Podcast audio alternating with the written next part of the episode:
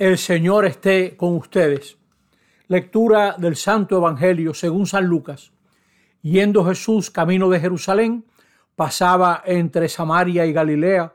Cuando iba a entrar en un pueblo, vinieron a su encuentro diez leprosos que se pararon a lo lejos y a gritos le decían, Jesús, Maestro, ten compasión de nosotros. Al verlos les dijo, vayan a presentarse a los sacerdotes. Y mientras iban de camino, quedaron limpios. Uno de ellos, viendo que estaba curado, se volvió alabando a Dios a grandes gritos y se echó por tierra a los pies de Jesús, dándole gracias. Este era un samaritano. Jesús tomó la palabra y dijo, ¿no han quedado limpios los diez? Los otros nueve, ¿dónde están? ¿No ha vuelto más que este extranjero para dar gloria a Dios? Y les dijo, levántate, vete, tu fe te ha salvado palabra del Señor. Estamos siguiendo este tiempo ordinario y hoy estamos en el domingo 28 del ciclo C.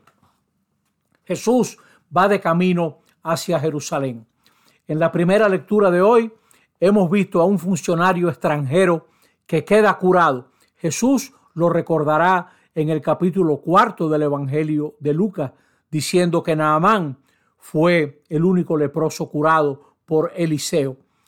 Naamán y el rey que lo envió viven en esa mentalidad atrasada. El rey, si leen el texto completo, lo mandó con regalos para obligar al otro rey a que le buscara la forma de cuidarse. Naamán sigue en una mentalidad antigua porque compara los ríos de su país, que son mayores que el Jordán, con el Jordán a donde Eliseo lo invitó a entrar para curarse. Naamán vive aferrado a lo que él piensa y por eso se lleva varios sacos de tierra para cuando adore al Dios de Israel en su tierra, lo haga sobre tierra israelita, como si Dios estuviera ligado a una tierra. Naamán no acaba de reconocer la novedad que tiene que reconocer. Nos pasa igual que a nosotros.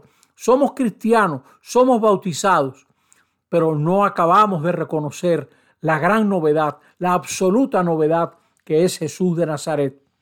El Salmo nos llama a cantar un cántico nuevo y Pablo en su segunda carta a Timoteo nos recuerda que la palabra no está encadenada.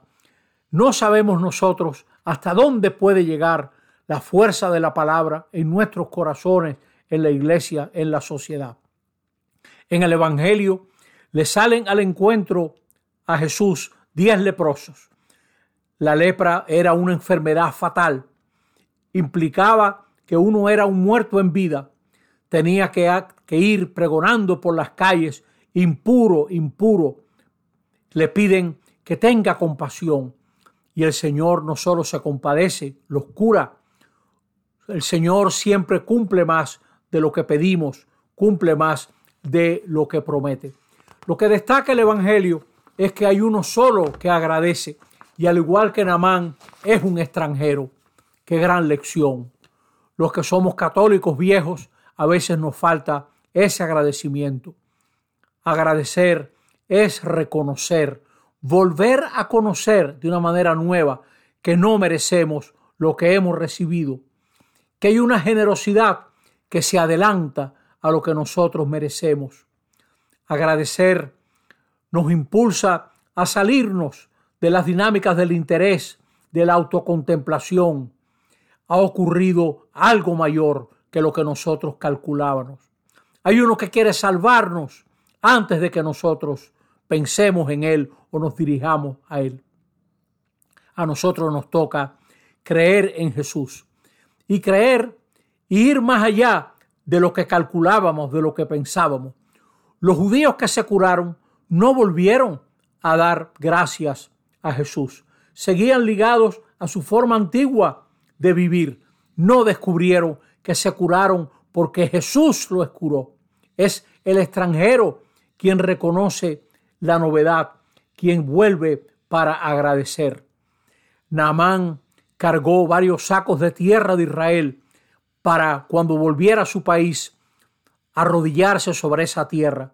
Señores, la fe es nuestra tierra. Es en la fe que tenemos que adorar a Dios, que tenemos que reconocer a Jesús como nuestro Salvador. Y entonces, con esa fe, tenemos que agradecer, vivir esa novedad que nos trajo Jesús de Nazaret con su vida y con su palabra. No sigamos amarrados al yo te doy para que me des. No sigamos amarrados a asuntos de leyes y de normas. Descubramos la gran novedad que trajo Jesús de Nazaret, que nos impulsa a caminar caminos nuevos, que no hay lepra que se resista, por dura que sea, para Él que quiere curarnos. Él nos dé su mano y nos acompañe en la vida. Así sea. Amén.